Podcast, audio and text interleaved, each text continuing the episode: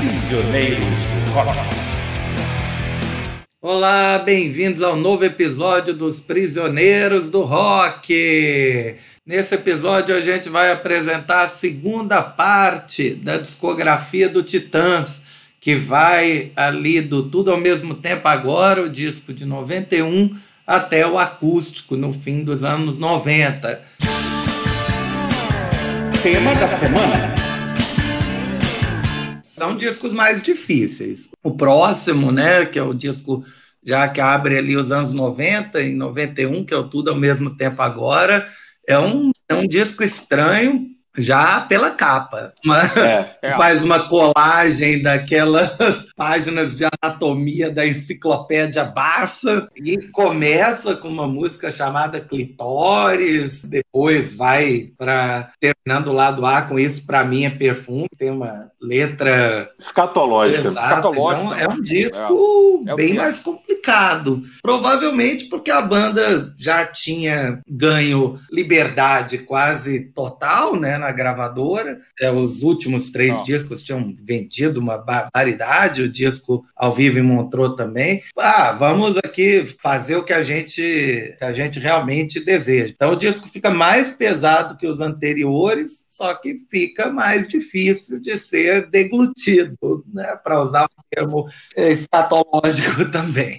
Eu acho que uma coisa aqui que tem que ser levantada rapidinho, que me, me passa pela cabeça, é que a gente vê que algumas as bandas de rock se comportam, ou músicos se comportam da mesma forma em, em qualquer lugar, né? A gente poderia dizer assim, a banda que ganha, ganha muita confiança, ou que está muito assim em evidência, pode realmente adotar uma postura provocativa, assim, de praticar um certo suicídio comercial. Então, assim, o Nirvana faz o In Útero, que é um disco mais difícil, né? Se a gente tem aquele disco do Fate No More, que acho que é o Angel Dust, né? Que é logo depois depois do disco lá que faz o maior sucesso, Me Ajuda em Angel Dust, né? Um disco que é uma é dificílimo de escutar e tal. E eu acho que o Titãs, ah, nós somos muito bons, nós somos pop, a gente saindo no programa da Xuxa, é? Então toma aqui um clitóris, toma aqui, né? Amor, quero te ver cagar e tal. Toma, isso aqui somos nós de verdade e tal. Então tem aqui a chegada da chegada dos 30 e poucos anos, tem uma coisa de, de que a gente, mas a gente pode ser mal também, pode ser ruim o grunge estava começando a acontecer, né? Tinha umas coisas pesadas acontecendo no, no mainstream, né? O Metallica era mainstream, enfim. O tudo ao mesmo tempo agora é o Angel Dust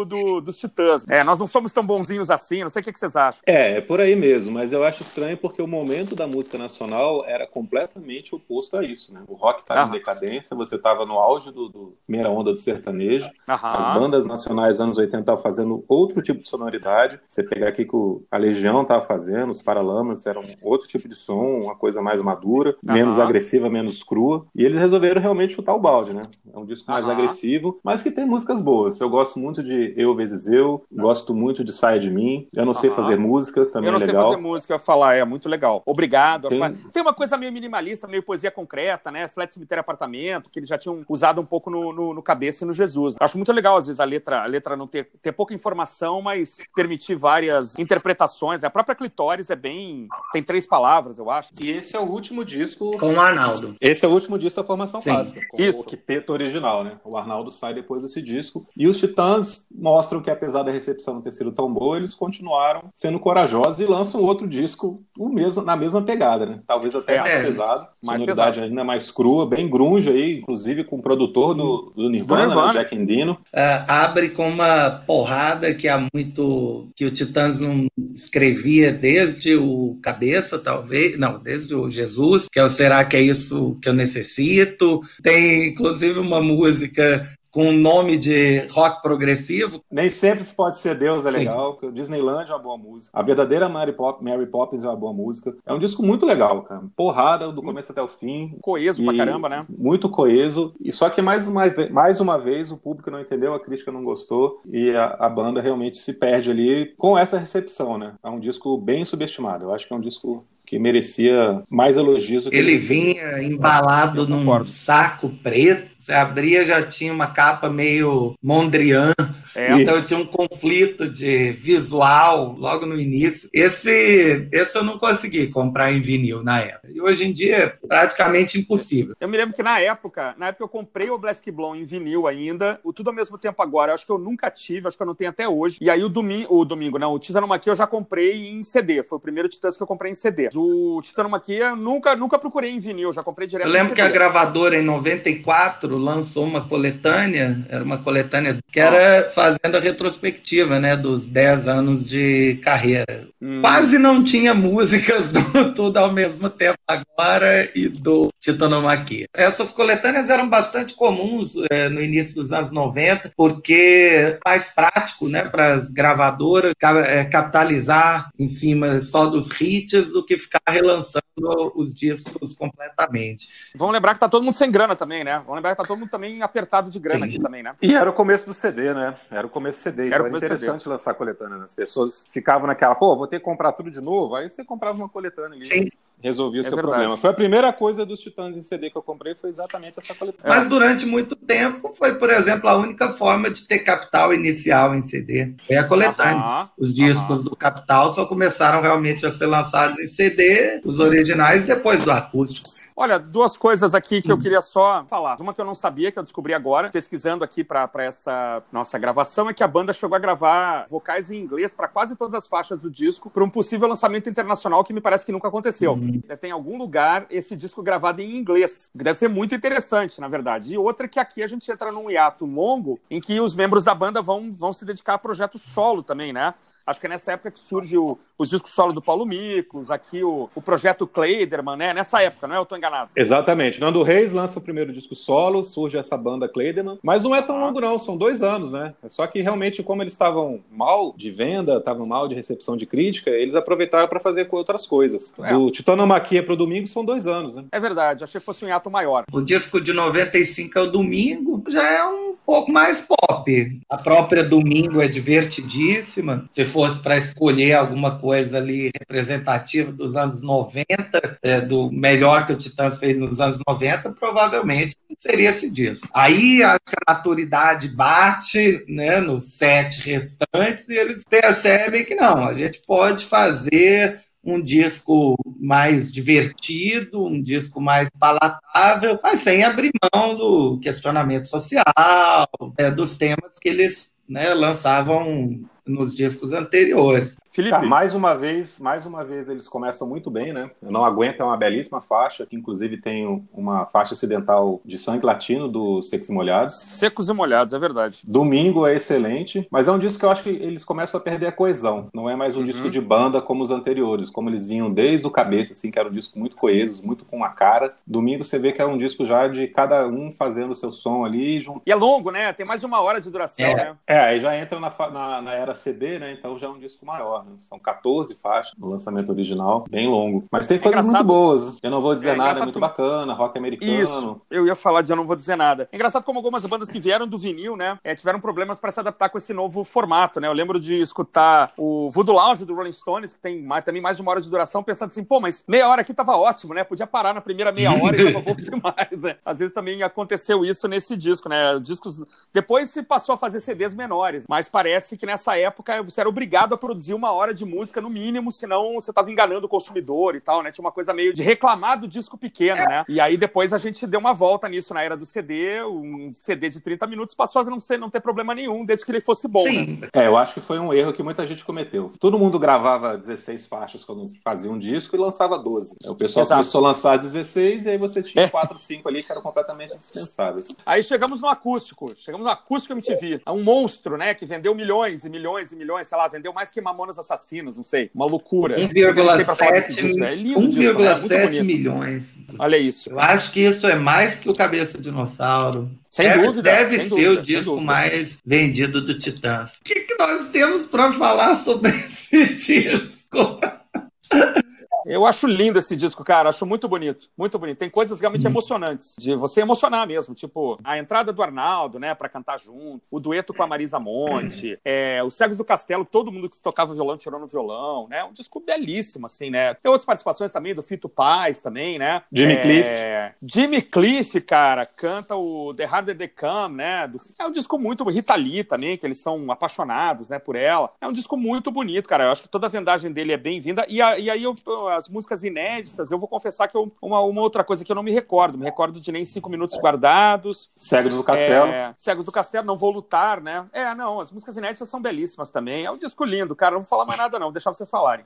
Eu acho lindo esse disco. Eu acho, na época, eu gostei mais. Depois, eu acho que caiu no problema Brothers in Arms. Você escuta demais, e dali a pouco você já não sabe se gosta do disco ou não. Você tem que pegar o disco, colocar dentro de uma cápsula, esperar uns 30 anos e ouvir de novo. Passar um bom uhum. tempo sem ouvir, aí você escuta de novo para revisitar. Eu acho interessante que ele faz um apanhado completo da carreira, tem olhando aqui as faixas, tem músicas de todos os discos, eu acredito. Não, não tem. Uhum. Não tem do Tudo ao mesmo tempo agora. Olha só, gente. É, tal, talvez, talvez Clitórios não ficasse muito bem em, numa versão acústica. Não, não. Tem faixas que você consideraria improváveis, como a própria Cabeça Dinossauro, ou Hereditário, né, do Titano Maqui. Os destaques acabam sendo realmente Flores ou O Pulso, que são as que eu mais me divirto lembrando. Eu não escuto mais eu não escuto. Eu não, não... Já deu. Já está no sistema, não preciso mais ouvir. E você, Felipe? Cara, eu confesso que eu escutei muito, muito, muito e tem muito tempo que eu não escuto. Eu acho que é um belíssimo acústico e lembrando que ele foi o primeiro grande acústico, a primeira super produção.